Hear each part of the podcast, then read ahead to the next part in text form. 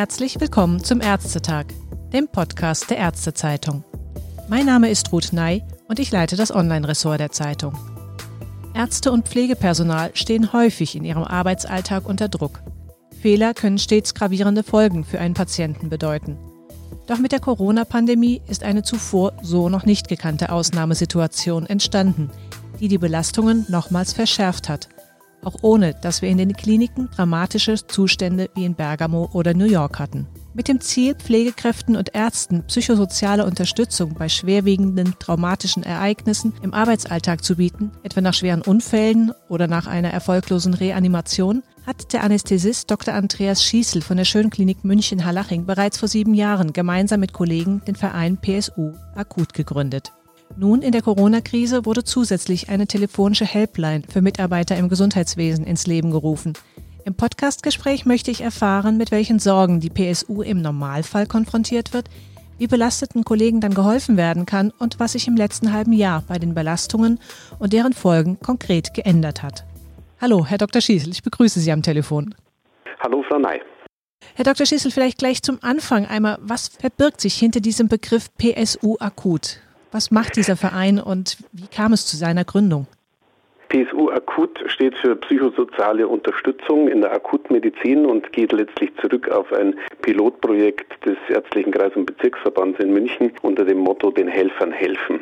Gleichzeitig steht PSU quasi alternativ zu einem anderen Begriff der PSNV, psychosoziale Notfallversorgung. Das kennt der ein oder andere aus ähm, dem Bereich der Präklinik. Im Rettungsdienst bei der Berufsfeuerwehren ist es ein etabliertes System, hat eine standardisierte Vorgehensweise und ähm, auch Ausbildungsformate. Und für uns war es wichtig, aber diese Themen der Präklinik auch zu übersetzen in unsere klinische Situation. Und da war auch der Gedanke, wir wollen eigentlich, weil es ja manchmal auch unser täglicher, unser alltägliches Problem ist, diese kleinen und großen Katastrophen nicht notfallversorgt werden, sondern der Begriff der psychosozialen Unterstützung war uns wichtig und deshalb haben wir das so genannt.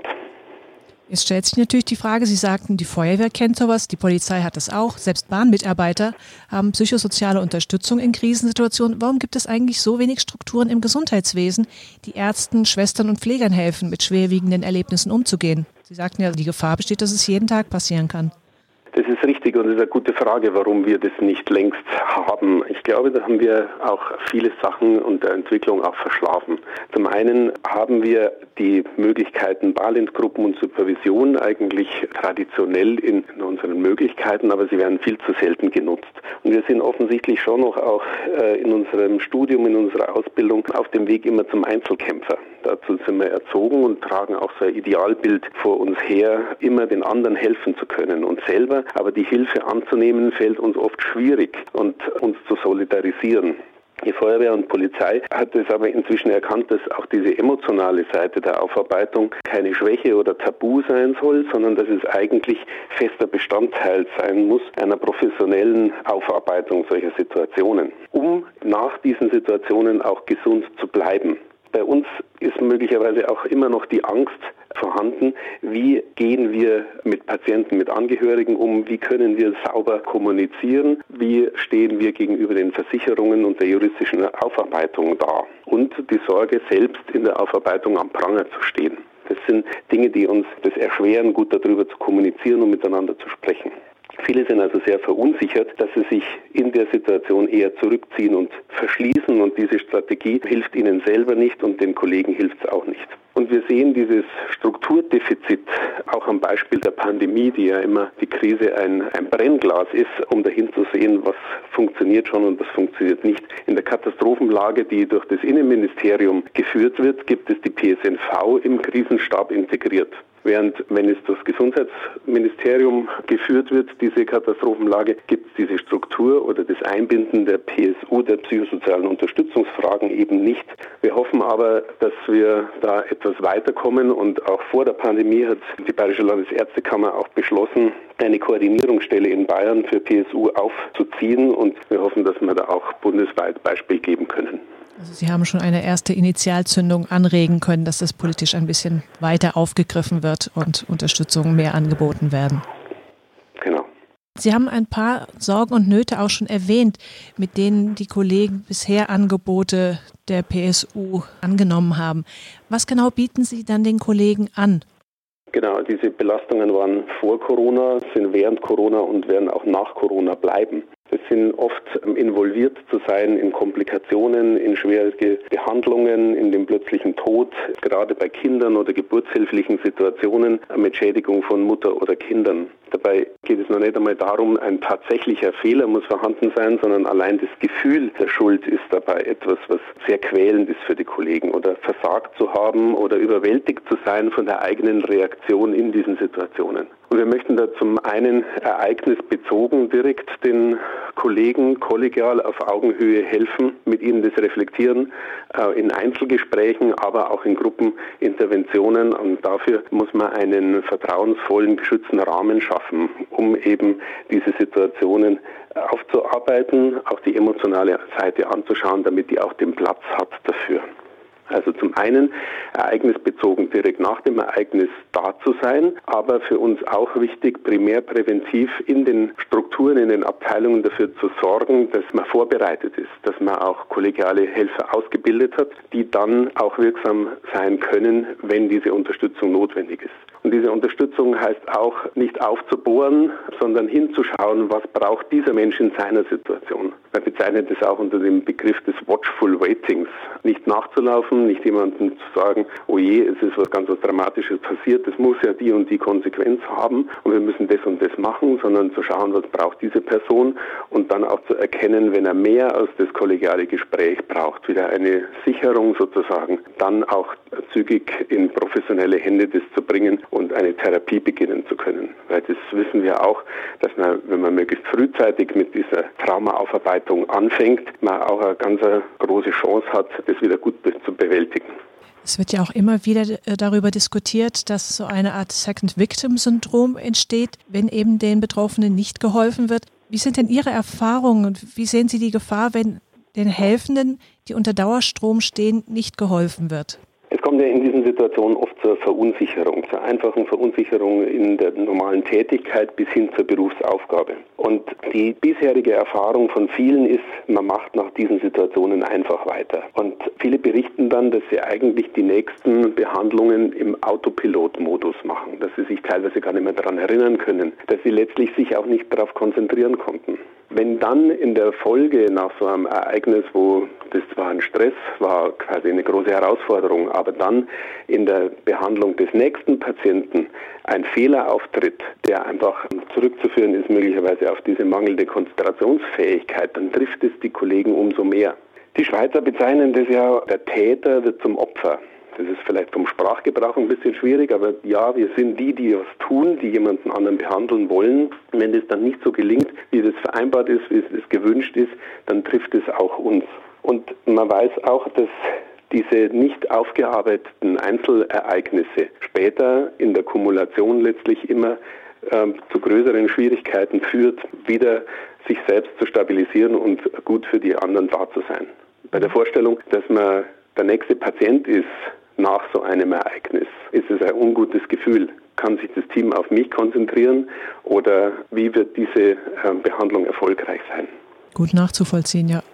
Sie haben jetzt auch vor kurzem noch im Zuge der Corona-Krise die PSU Helpline ins Leben gerufen. Was war dazu der Anlass? Die Helpline gab es eigentlich zuvor schon und war gedacht als Rückfallebene für die ausgebildeten Peers, die in den Kliniken nach und nach tätig werden, die aber gerade am Anfang noch die Unterstützung brauchen von psychosozialen Fachkräften, von anderen Peers, die schon mehr Erfahrung haben. In der Situation der Pandemie haben wir gemerkt, wir können jetzt nicht die Aufgabe weiter erfüllen, die Peers vor Ort auszubilden. Strukturen in der Krise aufzubauen ist ganz schwierig. Deshalb der Gedanke eben, diese telefonische Unterstützung durch Kolleginnen und Kollegen, auch Pflegekräfte am Telefon anbieten zu können. Deshalb haben wir sozusagen diese Helpline in größerem Stil angeboten und konnten da auch mit den Unfallversicherungsträgern gut zusammenarbeiten.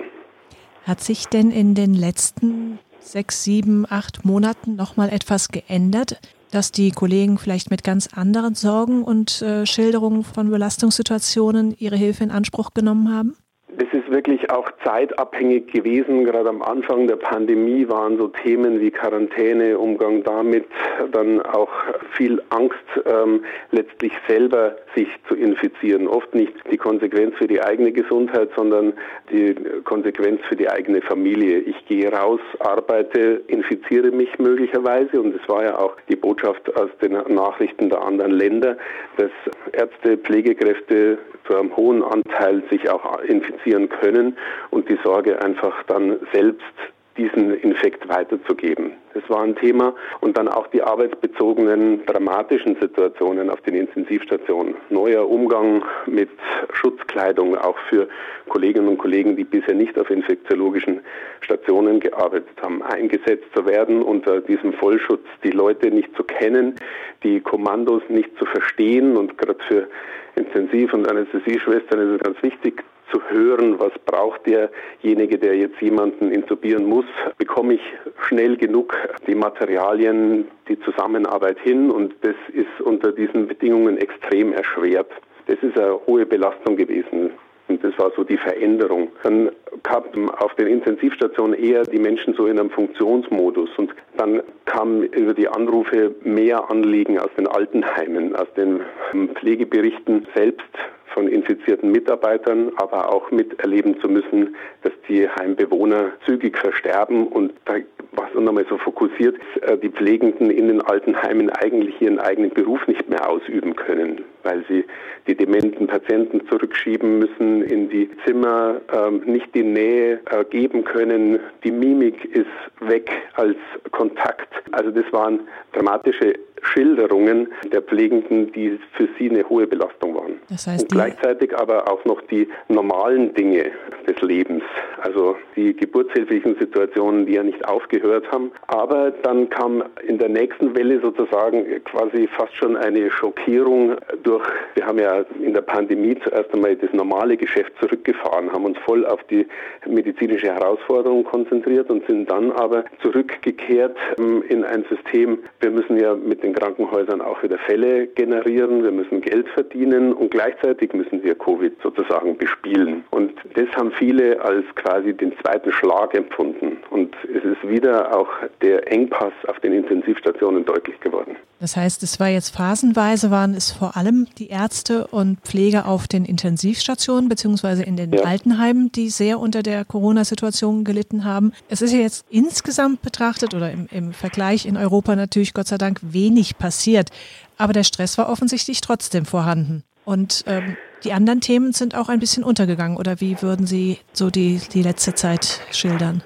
Ja, für mich war das auch ähm, interessant mitzuerleben in einem Haus, das sich überwiegend äh, um Orthopädie kümmert. War für uns plötzlich die Herausforderung, nach Süden zu schauen. München ist ja manchmal bezeichnet als die nördlichste Stadt Italiens. Da kommt ein Tsunami auf uns zu. Wir wissen nicht, was passiert. Wir haben uns mit Ethikkommission beschäftigt, mit, äh, mit Isolation, mit Schutzkleidung. Also eine immense Herausforderung, der sich alle eigentlich auch wirklich mutig gestellt haben. Und auf der anderen Seite hat die Angst da auch ganz unterschiedliche Gesichter gehabt. Für Menschen, die über sich hinausgewachsen sind, die hervorragend funktioniert haben, andere, die sich zurückgezogen haben, die ja nicht mehr so das leisten konnten, was sie eigentlich leisten können. Und das war für viele extreme, extreme Verunsicherung in dieser Zeit. Abschließend vielleicht ein kleiner Blick nach vorne. Der Herbst steht bevor. Viele fürchten jetzt so eine Mischung aus Corona und Grippewelle. Wie stehen Sie zu dieser Situation? Bereiten Sie sich vielleicht auch besonders mit Ihrem Verein darauf vor, dass es da wieder mehr Probleme geben könnte? Wir bieten derzeit auch etwas an, das nennen wir Corona-Zwischenschau. Das hat letztlich ist es auch eine Form der, der, Gruppenintervention oder Supervision, zurückzuschauen, was ist in dieser ersten Phase mit uns passiert, was haben wir gut hinbekommen, welche Strukturen haben uns gefehlt, wie sind wir emotional damit umgegangen, wie sind wir miteinander umgegangen auch. Gibt es da Konflikte, die man betrachten muss? Was können wir jetzt quasi im Kleinen tun, um Ressourcen wieder aufzubauen, um dann auch wiederum aus dem, was wir gelernt haben, gut vorbereitet zu sein, was da kommt, was wir ja nicht genau wissen. Ist es eine Welle? Ist es, sind es einzelne Ausbrüche? Wie, wie gehen wir dann damit um? Und es ist schon sehr spannend, auch in diesen Bereich der Führungskräfte, aber auch der Mitarbeiter, diesen Austausch zu hören, zu verstehen, Mensch, der hat das und das geleistet, das habe ich gar nicht wahrgenommen zu dem Zeitpunkt. Da ist immer auch ein Thema der Wertschätzung. Ähm, ist es eine horizontale Sache, sondern es ist eigentlich auch, dass die Berufsgruppen untereinander sich wertschätzen, was zu diesem Zeitpunkt passiert, äh, passiert ist um dann auch letztlich diese Ressource wieder zu haben, falls es wieder schwieriger wird.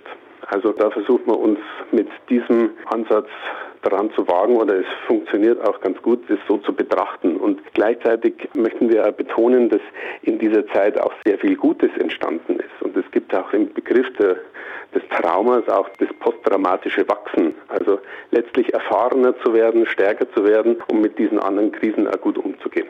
Was wäre vielleicht abschließend für Sie persönlich die Lesson learned, die Sie jetzt vielleicht gestärkt weiter in die Zukunft blicken lässt? Der Gedanke, letztlich diesen Krisen sich gemeinsam zu stellen, aufeinander zu achten, aufeinander aufzupassen, das merkt man ja auch schon bei dem Ankleiden der Schutzkleidung. Man muss aufeinander achten, damit da keine Fehler passieren. Und wenn wir das weiter berücksichtigen, die Herausforderung gemeinsam anzugehen, weniger in Konkurrenz, weniger in Ökonomie, sondern aufeinander achtend im medizinischen Sinne, das wäre schön, wenn wir das weitertragen können. Ein gutes Schlusswort. Ich danke Ihnen ganz herzlich für das Gespräch, Dr. Schießel. Danke Ihnen.